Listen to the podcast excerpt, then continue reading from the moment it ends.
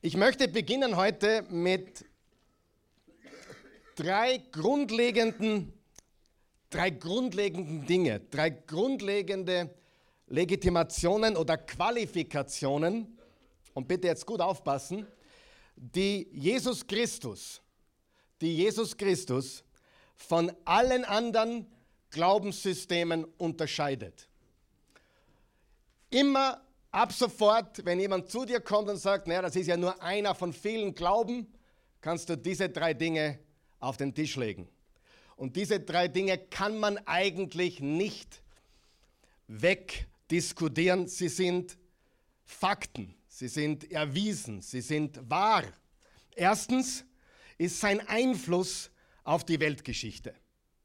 Jeder Mensch, der Augen hat, der Ohren hat, der ein bisschen was vom Leben versteht, weiß, es gibt keinen anderen Menschen, der je gelebt hat, der den Einfluss von Jesus Christus hatte oder hat. Wir schreiben heute den 11. Dezember 2022 nach Christi Geburt. Niemand. Bleib ungläubig, wenn du willst, aber bitte sei wenigstens intellektuell ehrlich zu dir selber und zu anderen Menschen. Verstanden? Es gibt niemanden, der die Weltgeschichte so geformt hat, so geprägt hat wie Jesus Christus. Ende der Diskussion. Vor mehr als 50 Jahren hat John Lennon Folgendes gesagt. John Lennon, einer der Beatles, sagte Folgendes in einem Interview, wir sind populärer als Jesus sagte John Lennon der Rockjournalistin Maureen Cleave. Jetzt kommt es noch dicker, noch fetter. Das Interview ist unfassbar. Ich weiß nicht, was zuerst verschwinden wird. Rock'n'Roll oder das Christentum. Das hat er gesagt vor mehr als 50 Jahren.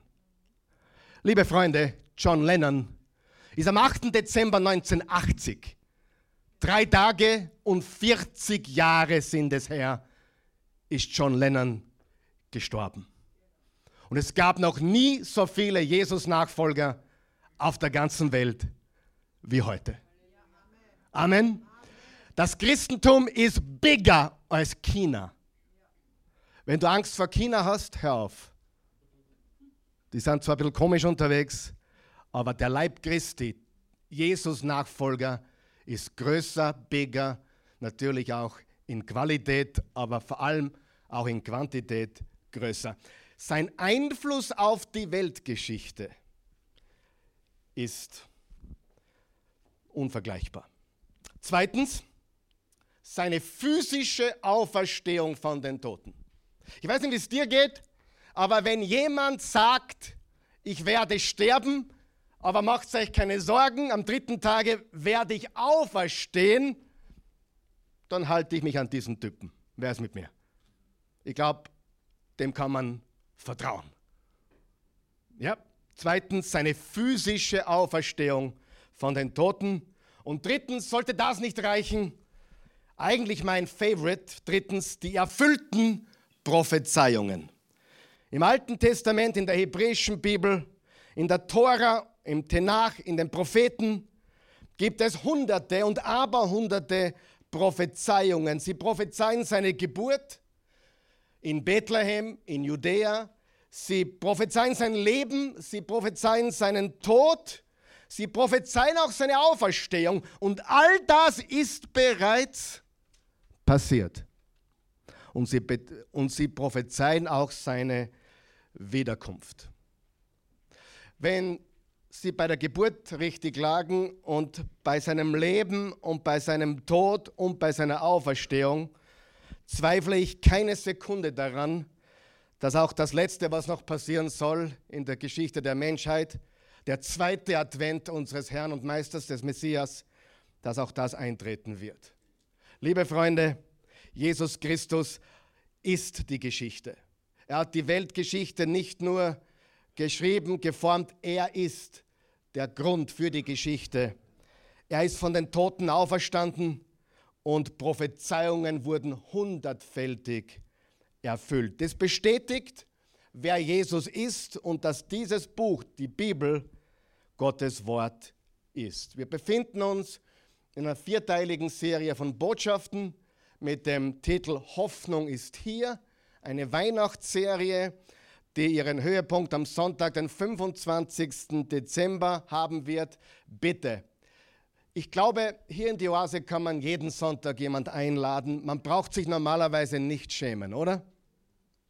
Aber den Sonntag, den 25. werden wir ganz besonders so gestalten, dass du wirklich jeden und jede mitnehmen kannst. Wir werden auch den Gottesdienst etwa 20 Minuten kürzer halten. Ja, das wird ein Weihnachtswunder werden hier in der Oase Church, wenn der Pastor mal ein bisschen kürzer predigt.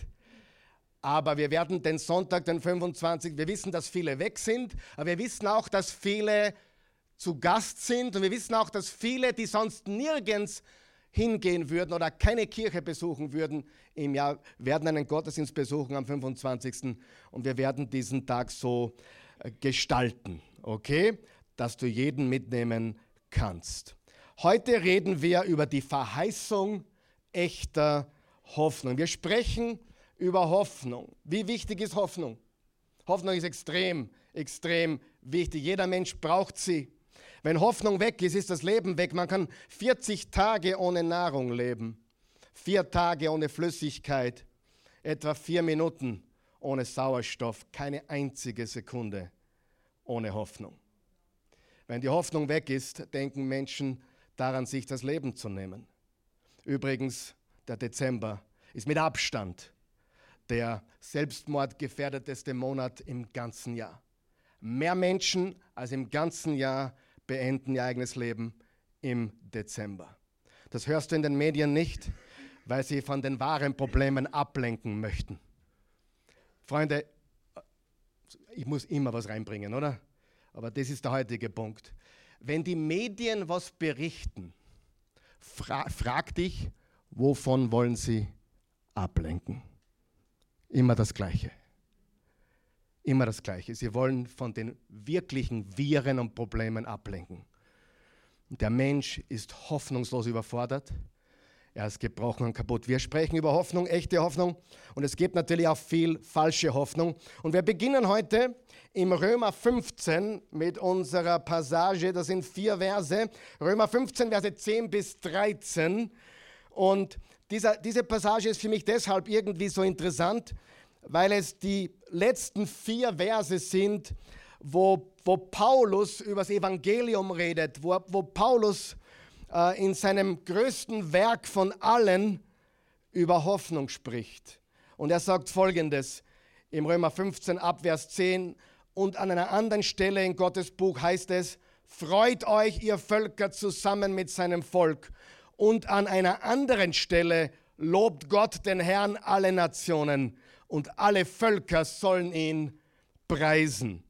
Auch der Prophet Jesaja sagt, der, der in Wirklichkeit der Ursprung von Isai ist, der wird aufstehen, um über die Nationen zu herrschen. Ja, die Völker werden auf ihn hoffen, unterstreicht er, hoffen.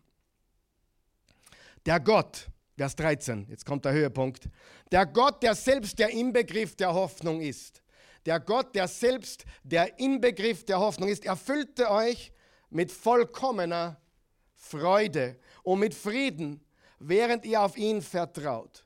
Dadurch werdet ihr immer stärker von der Hoffnung erfasst werden, durch die Kraft des heiligen Gottes Geistes. Eine ganz wichtige Wahrheit, zwei wichtige Wahrheiten. Er ist die Quelle der Hoffnung und er ist der Versorger der Hoffnung. Er ist unser Gott, unser allmächtiger Gott, Jahwe und sein Sohn Jesus Christus ist die Quelle der Hoffnung und er ist auch der Versorger der wahren Hoffnung. Die Zürcher Bibel sagt im Römer 15, Vers 13, der Gott der Hoffnung aber erfülle euch. Er ist nicht nur Hoffnung, er wird auch als der Gott der Hoffnung bezeichnet. Es bezeichnet seine Natur, wer er ist, seine Essenz, seine Eigenschaft, seinen Charakter. Und die wunderschöne Wahrheit dieser Realität ist, bitte schreibt ihr das auf, die Outline. Diese Hoffnung basiert nicht auf Wahrscheinlichkeit, sondern auf Verheißungen. Nicht auf Wahrscheinlichkeit oder, oder Wunschdenken, sondern auf Versprechungen, auf Verheißungen. Gibt es Menschen, die heute auf falsche Hoffnungen setzen? Jeder Mensch, der ein Casino betritt, setzt auf Hoffnung. Weißt du, ich habe darüber viel gelesen. Menschen, die Lotto spielen oder die ins Casino gehen, die, die tun das, weil sie eine Hoffnung haben. Aber wer weiß, diese Hoffnungen werden erschüttert. Und zwar so gut wie immer. Es sind falsche Hoffnungen, die uns die Welt gibt oder zeigt. Aber unsere Hoffnung, das ist sehr, sehr wichtig, unsere Hoffnung hat gar nichts zu tun mit, ich hoffe, es wird schön Wetter oder ich hoffe, ich mache einen Lotto 6er oder ich hoffe, ich bekomme einen besseren Job. Unsere Hoffnung basiert auf Versprechungen. Wenn ich dir sage, ich werde nächsten Sonntag wieder hier stehen und das Wort Gottes predigen, dann hast du die große Hoffnung, hoffentlich, dass ich nächsten Sonntag wieder dastehe. Warum? Weil ich dir mein Wort gegeben habe. Und weil du weißt über die Jahre und Jahrzehnte, dass mein Wort Gewicht hat, wenn es darum geht, jeden Sonntag hier zu stehen. Amen. Das ist die Basis unserer Hoffnung. Und das unterscheidet uns wiederum von Menschen, die irgendwas glauben oder Hauptsache glaub irgendwas. Nein, Hauptsache, du hast die Wahrheit. Hauptsache, glaub irgendwas, kannst in der Pfeife rauchen. Unser Glaube basiert auf Verheißungen, auf Realität, auf Wahrheit, auf Geschichte und dass unser Herr und Meister Geschichte geformt hat, auferstanden ist und alles, was von ihm Jahrhunderte vorher gesagt wurde, eingetroffen ist. Unsere Hoffnung basiert nicht auf Wahrscheinlichkeit, sondern auf sicherer sicherer Verheißung von einem Gott, der nicht lügen kann. Titus 1, Vers 2. Er ist ein Gott, der nicht lügen kann. Unser Gott, Jahwe, Jesus Christus, ist die Liebe, ist die Wahrheit und ist unsere Hoffnung. Aber es wird noch besser. Diese Hoffnung geht einher mit Freude und Frieden. Paulus hat den Philipperbrief geschrieben, ein Brief an seine Gemeinde in Philippi heute in der, im Griechenland. Und er war im Gefängnis und er verwendet das Wort Freude in gut 100 Versen 20 Mal. In jedem fünften Vers, in jedem fünften Satz erwähnt er das Wort Freude. Und er sitzt im Gefängnis, aber seine Hoffnung ist fix. Und das ist die Hoffnung, die wir haben. Sie basiert auf Verheißungen und sie geht einher mit Freude und Frieden. Ich habe ein Zitat gefunden von Charles Spurgeon, es war ein Theologe aus dem 19. Jahrhundert, der hat Folgendes gesagt, Friede ist Freude, die ruht. Friede ist Freude, die ruht. Und Freude ist Friede, der tanzt. Friede ist Freude, die ruht und Freude ist Friede, der tanzt. Das ist so wichtig. Freude bedeutet nicht, dass man auf und abspringt wie ein, keine Ahnung was. Ja. Friede ist Freude, die ruht. Freuen kannst du dich im Stillen genauso wie wenn du laut bist. Die Freude ruft Halleluja vor dem, den wir lieben. Und der Friede, den wir haben, kann, kann sein Haupt in seinen Schoß legen. Wir arbeiten mit Freude. Wer arbeitet auch mit Freude? Darf ich fragen, wer hat einen Job, wo er sagt, ich arbeite mit Freude? Ja, wenn nicht, dann musst du dringend was tun. Ja? Und zwar nicht am Job, sondern an dir. Wahrscheinlich an dir. Ja, du kannst tun, was du willst. Wenn du Jesus in die Mitte nimmst, wenn du Jesus mitnimmst, kommt auch Freude. Du kannst Freude haben beim Putzen, du kannst Freude haben beim Tellerwaschen, du kannst Freude haben beim Busfahren, du kannst Freude haben, auch wenn dein Boss ein Grandschirm ist. Denn dein Boss ist Jesus und von ihm kommt die Freude. Amen. Nicht immer leicht, aber es ist wunderbar, so zu leben. Und glaub mir, das stimmt hundertprozentig. Ich bin viel in der Welt herumgekommen. Es gibt keinen Platz auf der Welt wie Österreich. Gibt's nicht. Du sagst, na, Schweiz ist schön. Ich war in der Schweiz, nicht zu vergleichen mit diesem Land. Oh, Norwegen ist wunderschön. Geh vor mal nach Oslo und schau dir an, wie dreckig diese Stadt ist. Danke, meine norwegischen Freunde. Es gibt kein Schlaraffenland wie Österreich. Wien wurde zur schönsten oder, oder äh, äh, schönst zu lebenden Stadt gewählt, Nummer 1 bis 3 über Jahrzehnte. Wo findest du mehr Grandschirm in der Welt als hier? Mir braucht niemand sagen, dass Freude, dass Freude was mit Umständen zu tun hat. Österreich ist der Beweis, dass man es so gut haben kann, wie es nur geht und trotzdem angefressen sein kann, zwider sein kann, grantig sein kann. Und dann gehst du nach Afrika oder in den Nahen Osten, wo es drunter und drüber geht. Und du siehst Menschen, die sich freuen, die lachen und fröhlich sind. Amen. Und das ist so unendlich wichtig. Die Freude hat nichts zu tun damit, wie viele Weihnachtsgeschenke du bekommst oder ob du überhaupt eins bekommst.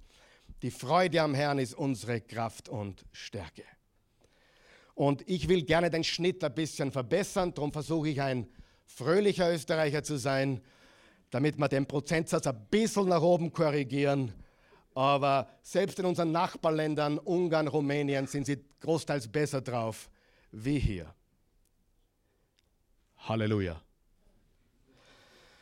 Ja, die herrliche Wahrheit, Freude und Frieden wirken zusammen in der Hoffnung.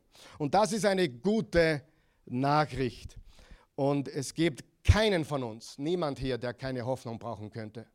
Jeder von uns braucht sie. Und diese Hoffnung ist für dich, sie ist für mich. Und diese Hoffnung ist auch für alle Menschen in deinem Umfeld. Jeder braucht sie.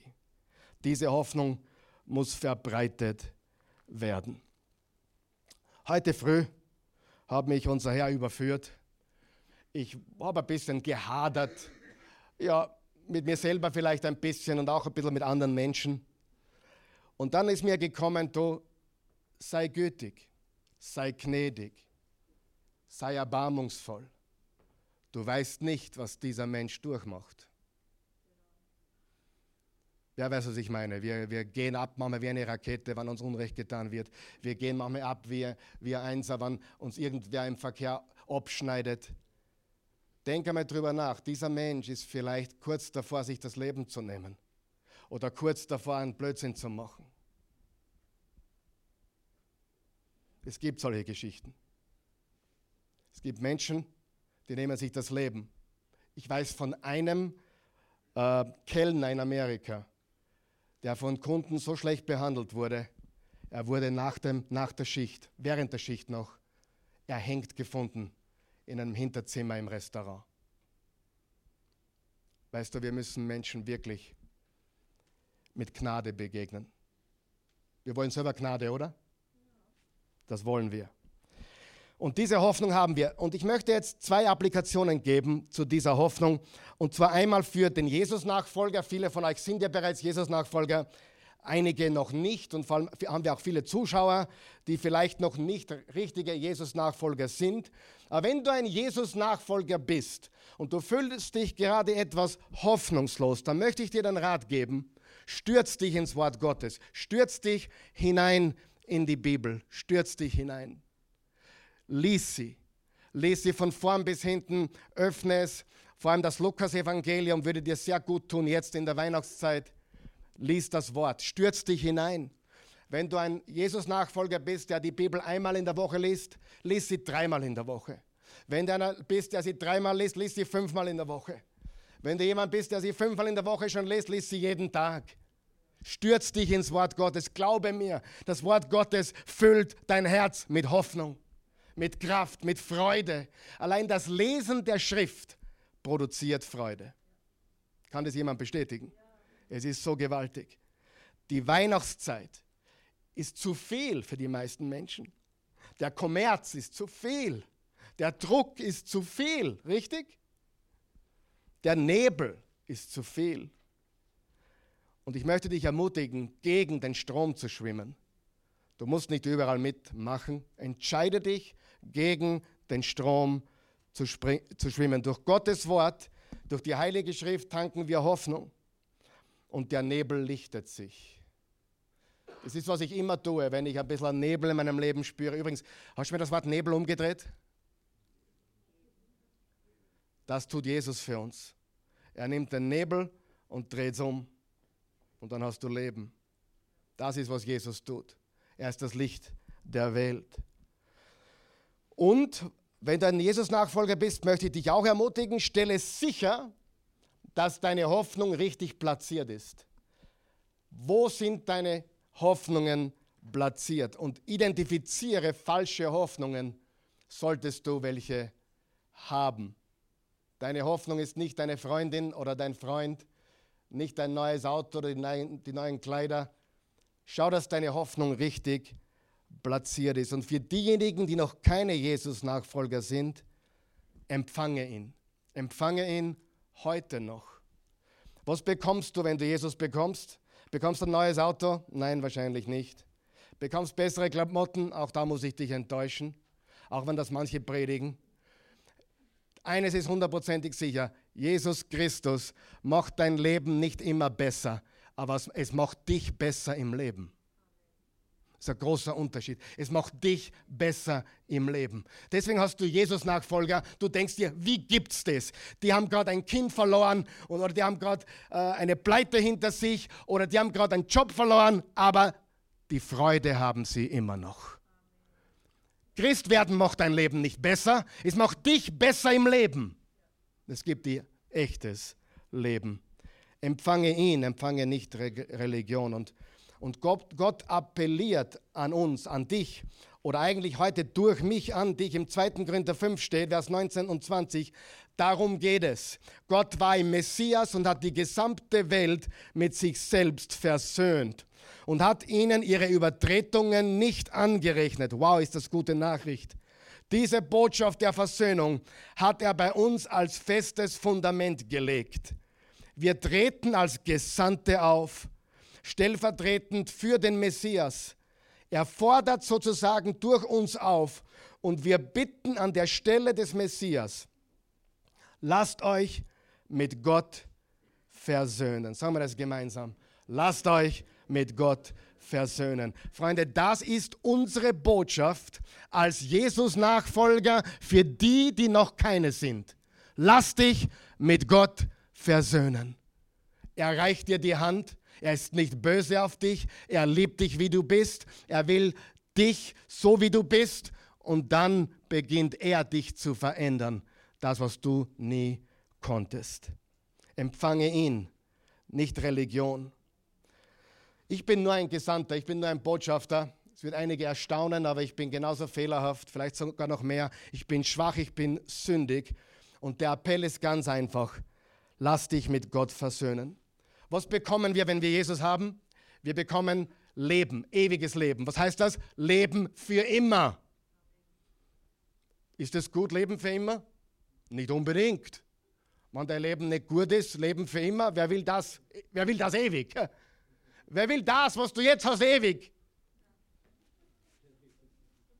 Nein, hier kommt die gute Nachricht. Leben für immer mit ihm.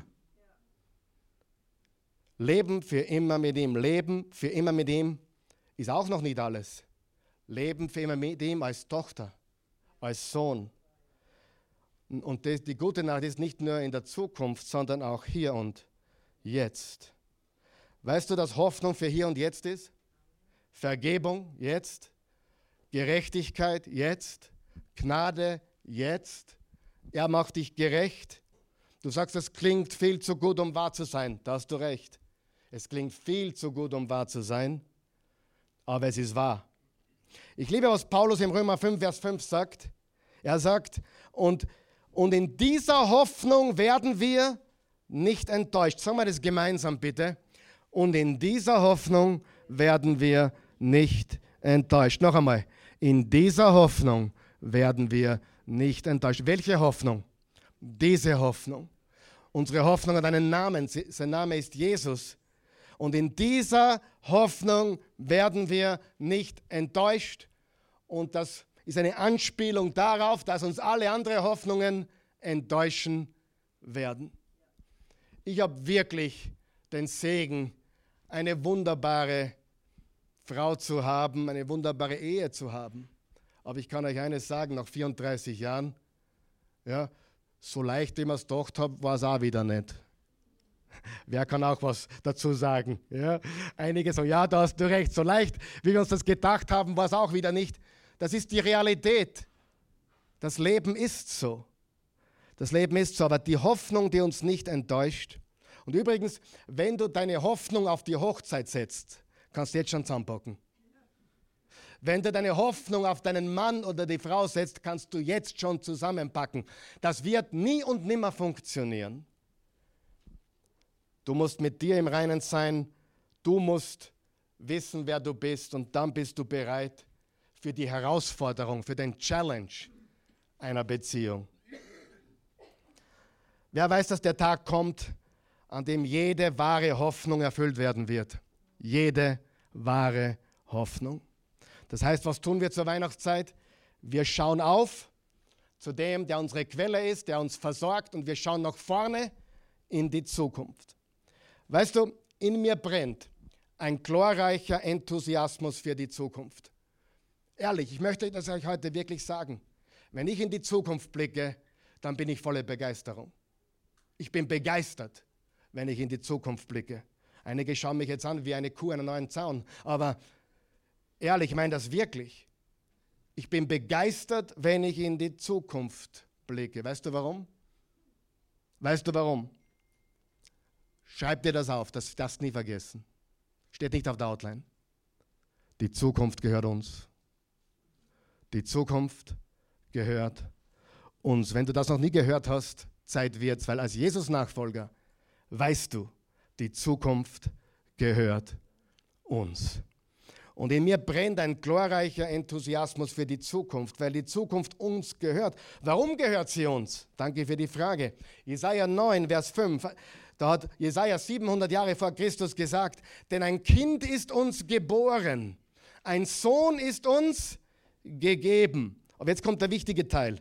Und auf seine Schulter ist die Herrschaft gekommen. Eine andere Übersetzung sagt, die Herrschaft ruht auf seinen Schultern. Die Herrschaft ruht auf seinen Schultern. Was ruht auf dem Kind, auf dem Sohn, der geboren werden würde, wie Micha es gesagt hat, in Bethlehem in Judäa? Was ruht auf ihm? Die Herrschaft. Was ist das? Das Reich Gottes. Das Reich mit Jesus als König. Schreib dir Folgendes auf, auf deiner Outline die Hoffnung, die wir haben. Freunde, haben wir eine Hoffnung? Haben wir die Hoffnung? Die Hoffnung, die wir haben. Die, nicht die wir einmal bekommen werden. Wir haben diese Hoffnung. Und weil wir es noch nicht ganz haben, darum ist es die Hoffnung. Im Himmel brauchst du keine Hoffnung mehr. Die Hoffnung haben wir für jetzt. Aber diese Hoffnung basiert nicht auf Wahrscheinlichkeit, sondern auf Verheißungen, auf Versprechungen. Und hier kommt das ganz Wichtiges. Die Hoffnung, die wir haben, ist verbunden mit zwei Adventen. Mehrzahl von Advent weiß ich nicht. Google hat es nicht gleich gewusst. Zuerst hat es geschrieben Advent, zwei Advents, Advente. Wurscht. Zwei Advente und ein Königreich. Zwei Advente und ein Königreich. Was meine ich mit zwei Advente? Was heißt überhaupt ein Advent? Advent heißt kommen, Ankunft. Jesus kam einmal und er kommt wieder. Und wir sind jetzt dazwischen. Lesen wir Matthäus 4. Matthäus 4, ich möchte das nochmal sagen. Die Hoffnung, die wir haben, ist verbunden mit zwei Adventen, Mehrzahl, und einem Königreich, einem Reich. In Matthäus 4 steht folgendes. Als Jesus hörte, dass Johannes gefangen genommen worden war, zog er sich nach Galiläa zurück.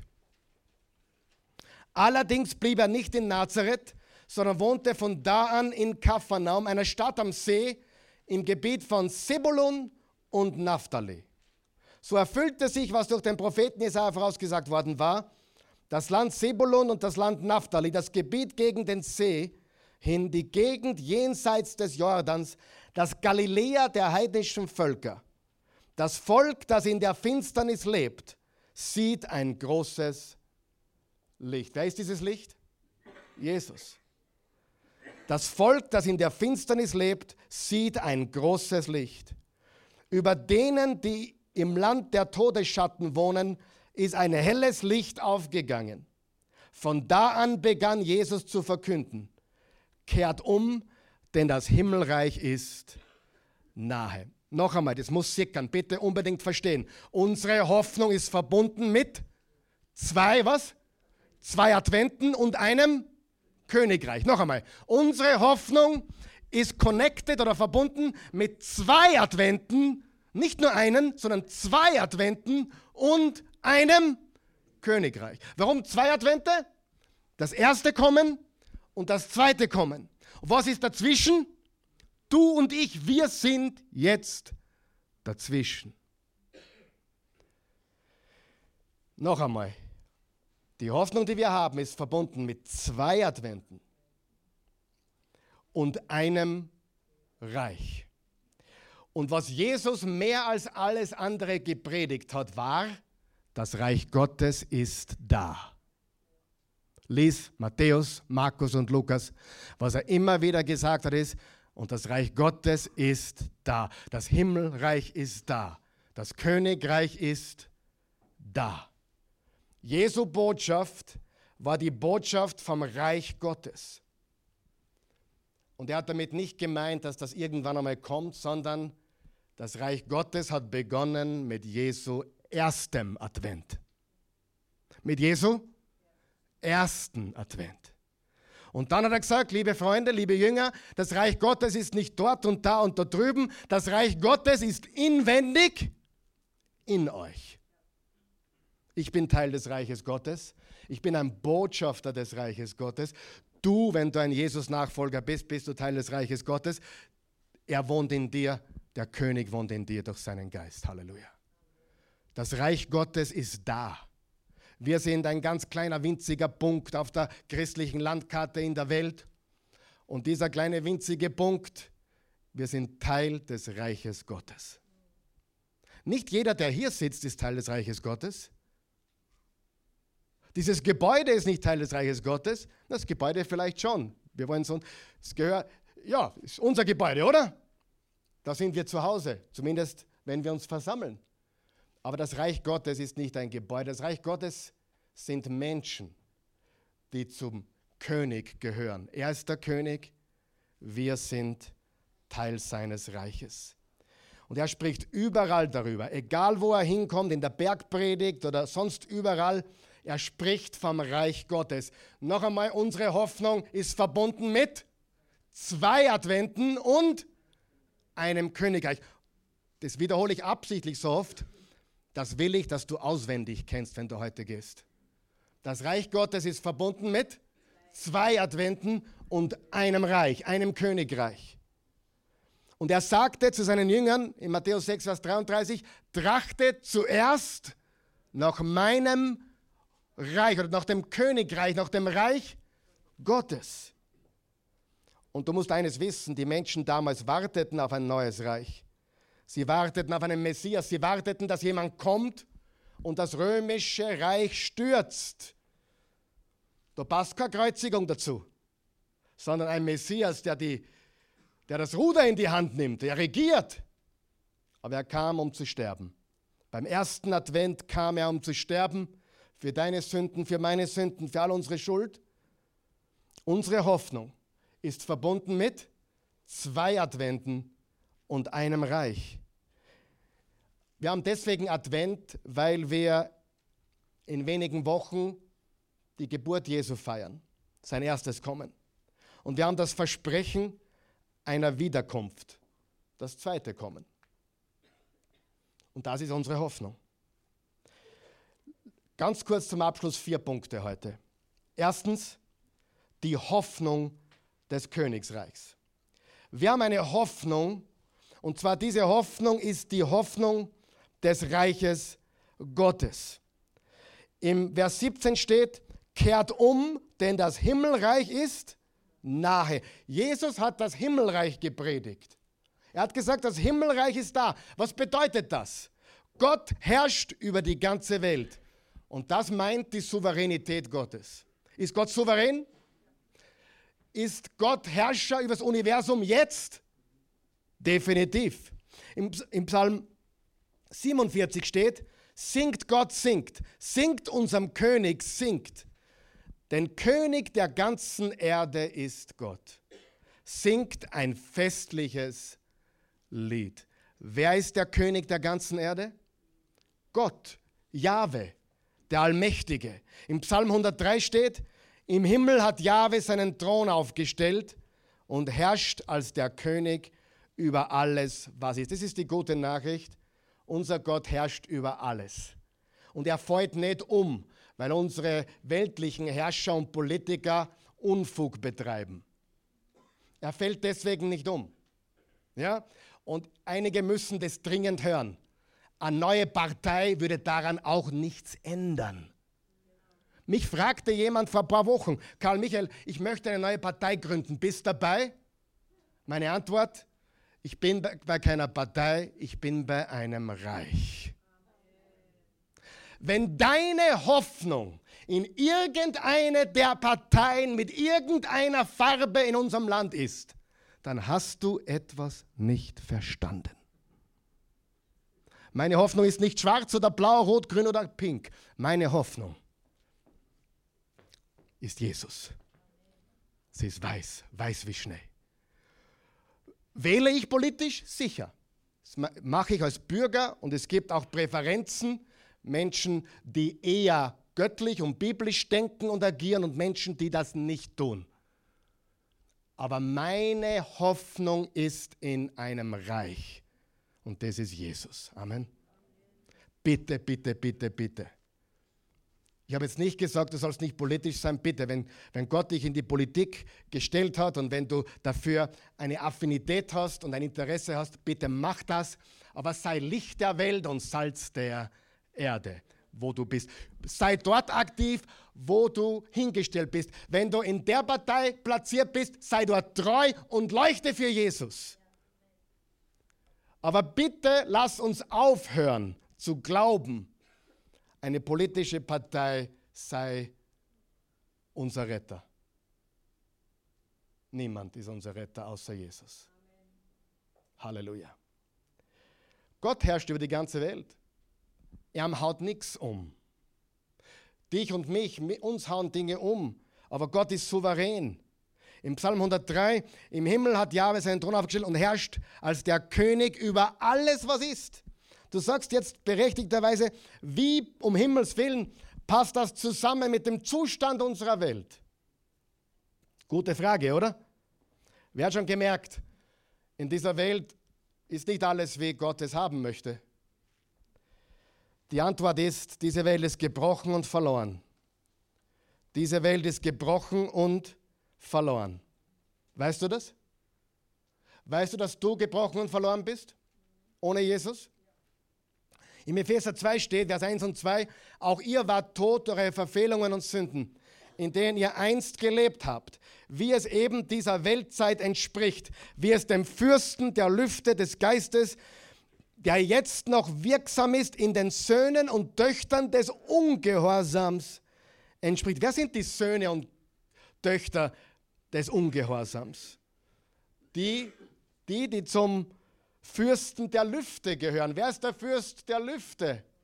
Wer ist der Fürst der weltlichen Atmosphäre? Satan, die Schlange, der Drache.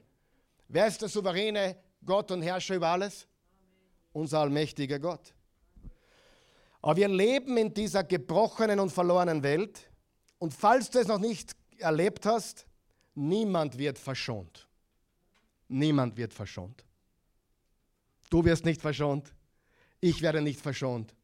Keiner von uns wird verschont. Jeder von uns bekommt seine Dosis an Leid. Richtig? Jeder bekommt seine Dosis an Enttäuschung. Jeder bekommt seine Dosis an Schwierigkeiten, Herausforderungen.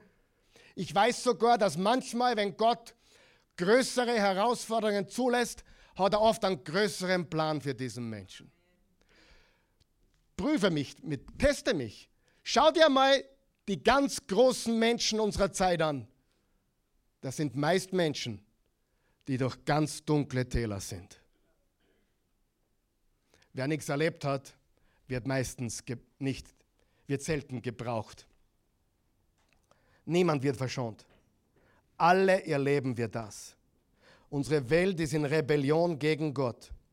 Und wir haben ein neues Leben und wir haben eine neue Hoffnung erhalten. Im Kolosser 1 steht, Verse 13 und 14, er ist es, der uns herausgelöst hat aus dem Machtbereich der Finsternis und uns an einen völlig anderen Ort gebracht hat. Jetzt befinden wir uns, jetzt befinden wir uns im königlichen Herrschaftsbereich seines Sohnes. Wow, unterstreicht ihr das? Wir befinden uns im königlichen Herrschaftsbereich seines Sohnes, den er mit seiner Liebe beschenkt hat. In der Verbundenheit mit ihm, Jesus, sind wir völlig erlöst. Ja, alle unsere Sünden sind von uns genommen worden. Was lehrt uns das? Das lehrt uns, dass wir jetzt schon Teil des Himmelreichs sind, dass er unser König ist, dass wir seine Untertanen sind, wir, er, wir sind seine Diener, er ist unser König und wir sind jetzt schon Teil dieses Herrschaftsbereiches. Das ist die Hoffnung des Königreichs, die wir haben durch Jesus Christus.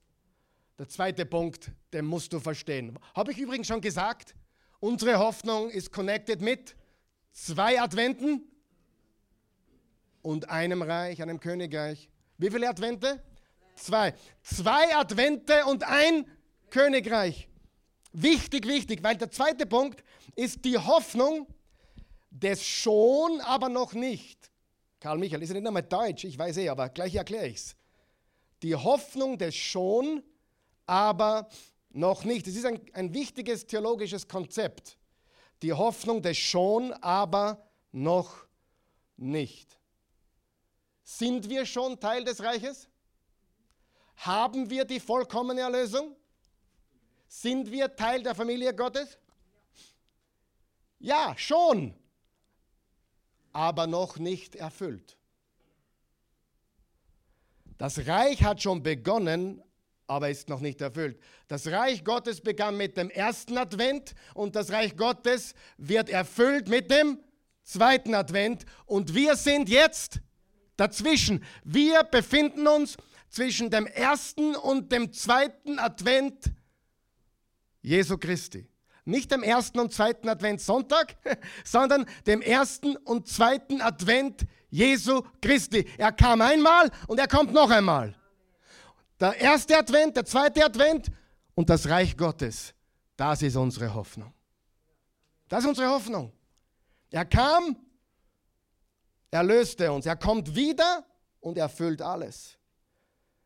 Das ist so wichtig zu verstehen. Es ist schon, es ist aber noch nicht. Sagen wir das gemeinsam. Es ist schon, es ist aber noch nicht. Da habe ich lange gerungen. Wie erkläre ich das euch? Ich meine, ihr versteht es eh, oder? Ist ja nicht so schwierig, oder? Aber ich vergleiche es mit einer Beziehung zwischen Mann und Frau. Verlobung und Hochzeit. Die Verlobung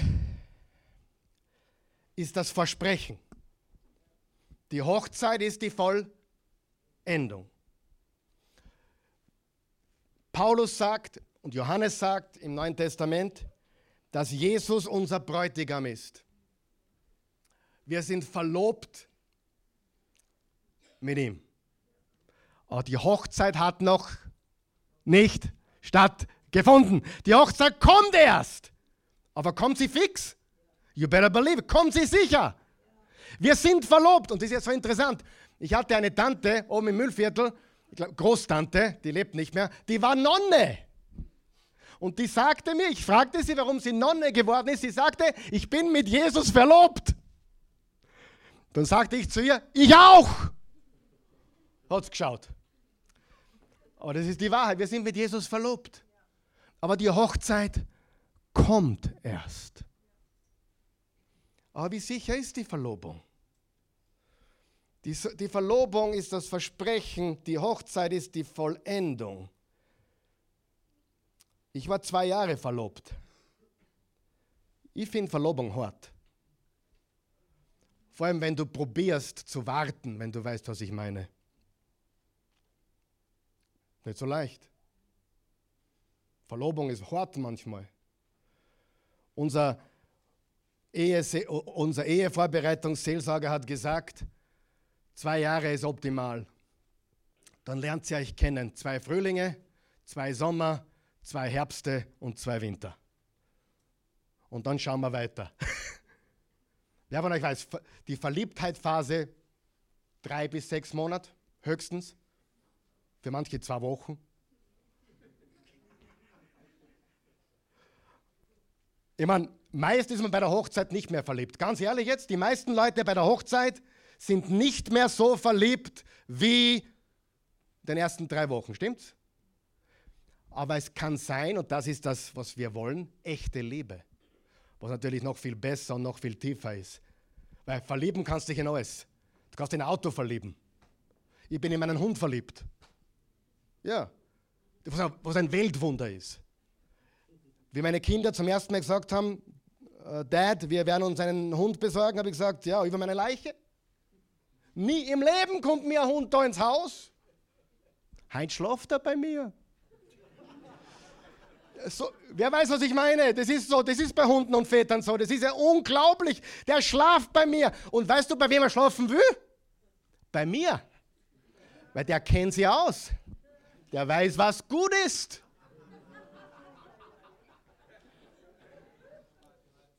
Wenn du mir das gesagt hättest vor zehn Jahren, hätte ich gesagt, du hast einen Vogel. Dir geht's nicht gut. Hunde gehören in den Garten, wenn überhaupt. Wo ist die Hundehütte? So ändern sich die Zeiten. Verliebt sein ist keine Kunst. Das, das sage ich oft hier. Aber echte Liebe ist das, was wir, wir brauchen. Wir leben in der Zeit zwischen den zwei Adventen. Habe ich schon gesagt, unsere Hoffnung basiert auf zwei Adventen und einem Königreich. Dem ersten Advent, die Geburt Jesu, der zweite Advent, seine Wiederkunft. Und wir leben dazwischen. Wir leben zwischen diesen zwei Adventen. Und das kann manchmal hart sein. Das kann manchmal schwierig sein. Ein Prediger hat es verglichen mit, mit der Kreuzigung und der Auferstehung. Und er hat gesagt, okay, Freitag war die Kreuzigung, Sonntag war die Auferstehung, die Jünger wussten es nicht und am Samstag waren sie fix und fertig. Wir wissen aber, dass er wieder kommt und wir sind jetzt im Samstag. Wir sind jetzt quasi im Samstag. Und Freunde, laut Bibel, einige Österreicher wissen das nicht, aber Samstag ist ein Arbeitstag. Hast du das gewusst? Okay, sind wir, sind wir noch wach? Samstag ist ein Arbeitstag. Samstag ist nicht Ruhetag. Samstag ist nicht Urlaub. Und wir leben in diesem Samstag. Wir leben in der Zeit zwischen den zwei Adventen. Aber wir gehören zum Reich Gottes. Es hat begonnen und es wird erfüllt werden mit seiner Wiederkunft. Drittens, die Hoffnung, die wir tragen. Wir sind Bürger dieses Reiches und die Welt ist in Rebellion gegen Gott. Und darum ist es gar nicht so schlecht, wenn du und wenn auch ich in Rebellion gegen das System dieser Welt sind. Ich sage dir ganz ehrlich, ich bin schon in Rebellion gegen das System der Welt. Ich passe in das System nicht. Das ist mir schon klar geworden, schon vor vielen, vielen Jahren. Ich bin, ich bin keiner, der sich anpasst an das System dieser Welt. Nein, nein, ich rebelliere. Ich rebelliere gegen das Gottlose. Das heißt nicht, dass ich rebelliere gegen Polizisten und alle möglichen Leute, überhaupt nicht. Wir ordnen uns unter, wo es geht. Aber wo es nicht geht, rebellieren wir. Wir sind nicht von dieser Welt. Ich bin ein Rebell gegen das Reich der Finsternis. Und viertens ist die Hoffnung in Christus. Wir haben zuerst gelesen, wo Jesus sagt, kehrt um, denn das Himmelreich ist nahe. Die Hoffnung ist in Christus. Und Jesus ladet dich ein, umzukehren. Er ladet dich ein, umzukehren. Und das ist eine wunderbare Botschaft, umzukehren, zu ihm zu kommen. Unsere Hoffnung ist in zwei Adventen und einem Königreich. Dazwischen ist es nicht immer leicht. Manchmal ist es richtig hart. Aber halte die Hoffnung fest. Halte die Hoffnung fest. Und wenn du ihn noch nicht kennst, empfange diese Hoffnung. Er ist die Hoffnung. Die Hoffnung ist in Jesus Christus alleine. Es gibt sonst keine. Im Apostelgeschichte 4, Vers 12 steht, es gibt keinen Namen unter dem Himmel, durch den wir gerettet werden können, nur der Name Jesus. Jesus sagte, ich bin der Weg, die Wahrheit und das Leben. Niemand kommt zum Vater außer durch mich. Und er hat uns aufgetragen, die wir glauben, dass wir Botschafter an Christi Stadt sind, dass wir Gesandte sind und dass wir überall sagen, lass dich mit Gott versöhnen. Liebe Freunde, das ist unsere Hoffnung. Es hat mit zwei Adventen zu tun mit der Geburt, dem ersten Kommen und mit seiner Wiederkunft als König und Herrscher bei seinem zweiten Advent. Das Reich Gottes hat gestartet beim ersten Kommen. Es ist heute mitten unter uns, wir sind da. Aber es wird erfüllt in Ewigkeit. Und jede wahre Hoffnung wird erfüllt. Wahre Hoffnungen werden nie enttäuscht. Und falsche Hoffnungen werden immer enttäuscht. Schau, dass deine Hoffnungen richtig platziert sind und dass du alleine auf Jesus vertraust. Amen. Lass uns aufstehen, bitte. Vater, Vater im Himmel, gütiger, gnädiger, treuer Gott, wir danken dir für deine Liebe, wir danken dir für deine Treue, wir danken dir für deine Gnade, dein Erbarmen. Wir danken dir dafür, dass du heute uns die Gewissheit gegeben hast, dass wir zu dir gehören, dass wir, dass wir Söhne und Töchter des Herrn sind, durch unseren Glauben an dich. Wir vertrauen dir heute, wir danken dir heute, wir loben dich heute. Ich möchte dich bitten, dass du zu jedem Herzen sprichst hier heute Morgen, dass du anklopfst. Du hast gesagt, dass du an die Tür unserer Herzen klopfst und dass du sagst, mach auf, ich möchte mit dir ein Mahl feiern. Und so ein Mal können wir zu jeder Zeit erleben. Jedes Mal, wann wir wollen, können wir mit dir Gemeinschaft haben. Diese Hoffnung erfüllt uns mit Frieden und Freude. Diese Hoffnung erfüllt uns mit deiner Liebe. Und diese Hoffnung basiert auf Wahrheit und Verheißung und nicht auf, auf Wunsch oder Zufall oder Wahrscheinlichkeit. Wir haben eine echte Hoffnung, die sicher ist und gewiss ist und wo wir uns hundertprozentig verlassen können, dass es so ist, wie du es sagst. Wir danken dir dafür. Nichts und niemand kann uns von deiner Liebe trennen. Du bist der eine wahre und lebendige Gott. Du bist Jahwe, der große Ich bin, der ich bin. Und du wurdest Mensch, hast unter uns gelebt. Du bist Immanuel, Gott mit uns. Wir vertrauen dir. Wenn du hier bist heute Morgen oder zusiehst, von wo auch immer du zuschaust, du sollst wissen, Jesus liebt dich. Jesus liebt dich. Er liebt dich so, wie du bist. Er möchte heute zu dir sagen, egal wo du bist, egal wie tief du gefallen bist, egal wo du stehst, vielleicht hast du schon überlegt, dir das Leben zu nehmen. Tu es nicht. Gott hat einen Plan für dein Leben. Er hat einen Plan, der ist größer als dein eigener. Er ist größer als all deine Enttäuschungen. Er ist größer als all deine Fehler und Sünden und die Schuld. Seine Vergebung ist größer. Seine Liebe ist größer. Seine Gnade ist größer. Sein Erbarmen ist neu jeden Morgen. Er liebt dich. Laufe zu ihm. Zu mir kam einmal jeder, jemand sagte, Karl Michael, ich habe so gesündigt, du kannst dir gar nicht vorstellen, was ich Böses getan habe. Was soll ich tun? Und ich sagte, glaubst du an Jesus? Er sagt, ja. Laufe zu ihm, habe ich gesagt. Wo sonst willst du hinlaufen? Er nimmt dich, wie du bist. Wenn du ihn noch gar nicht kennst, noch gar nicht angenommen hast, mach das jetzt, bitte. Empfange diese Hoffnung. Empfange nicht Religion. Empfange nicht Kirche. Empfange nicht regelmäßiges Bibellesen. Empfange Jesus. Jetzt. Sag diese Worte mit mir, auch hier in diesem Raum, wenn du das möchtest. Jesus, ich empfange dich. Ich habe heute erkannt, du bist die eine wahre Hoffnung. Dein erstes Kommen, wo du für meine Sünden gestorben bist, hat mir ewiges Leben geschenkt. Rettung, Vergebung der Sünden. Du wurdest nicht geboren, um ein Baby zu bleiben. Du bist groß geworden, um zu sterben. Deshalb kamst du. Und du bist auferstanden. Du hast die Geschichte geschrieben. Und alle Prophezeiungen erfüllten sich. Bis auf eine. Dein zweites Kommen. Aber das hast du auch fix verheißen. Du kommst wieder. Und ich will bereit sein. Und das bin ich jetzt weil ich an dich glaube, weil ich dir allein vertraue, weil du mein Weg bist, meine Wahrheit, mein Leben. Ich komme zu Gott durch dich alleine, Jesus.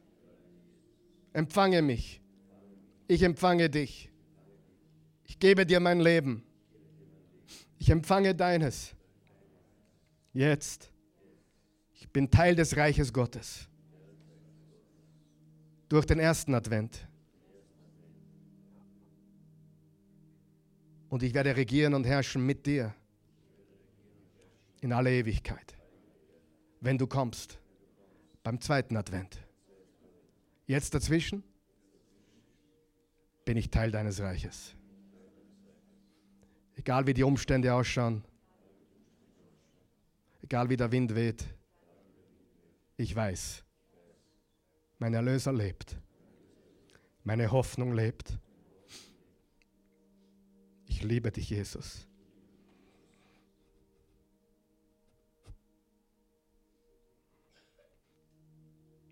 Danke dir, Jesus.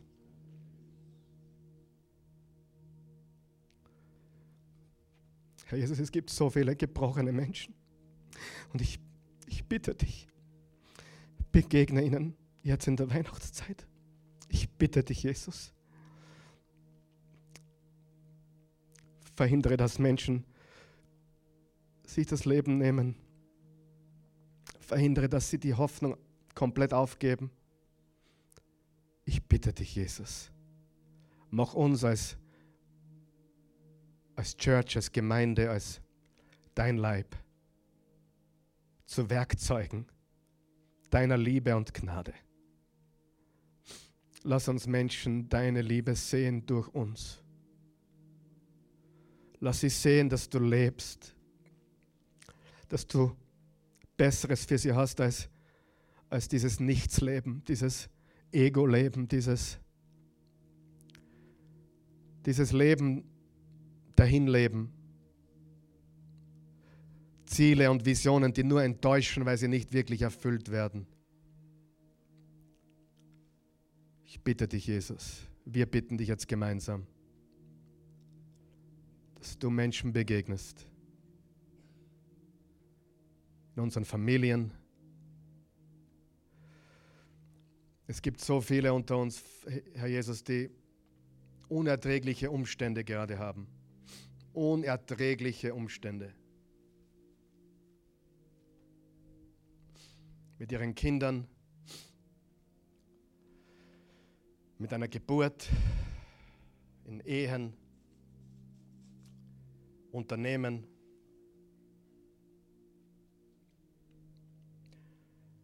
Herr Jesus, es ist ja drückend manchmal, darüber nachzudenken.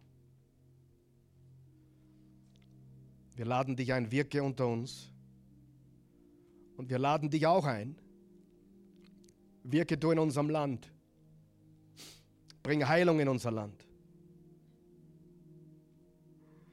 Lass die Hoffnung leuchten. Lass uns dieses Licht sein.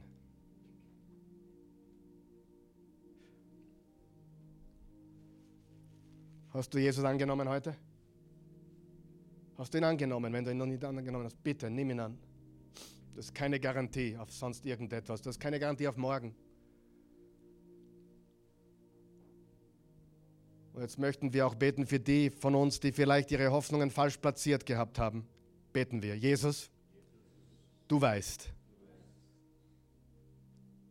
dass manche Dinge in meinem Leben viel zu wichtig sind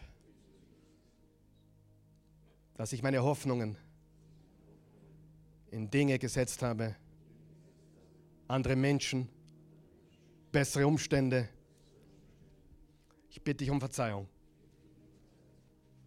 Ich bitte dich jetzt, vergib mir und hilf mir, ganz auf dich zu vertrauen.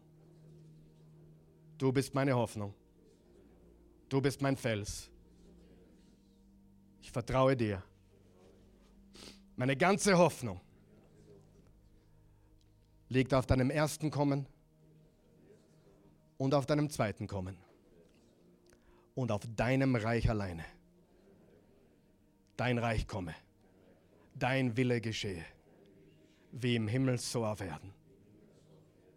Unser tägliches Brot gib uns heute und vergib uns unsere Schuld, wie auch wir vergeben uns Entschuldigern Führe uns nicht in Versuchung, sondern erlöse uns von dem Bösen.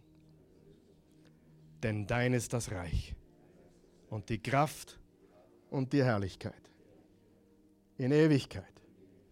Wie lange? In Ewigkeit. Amen.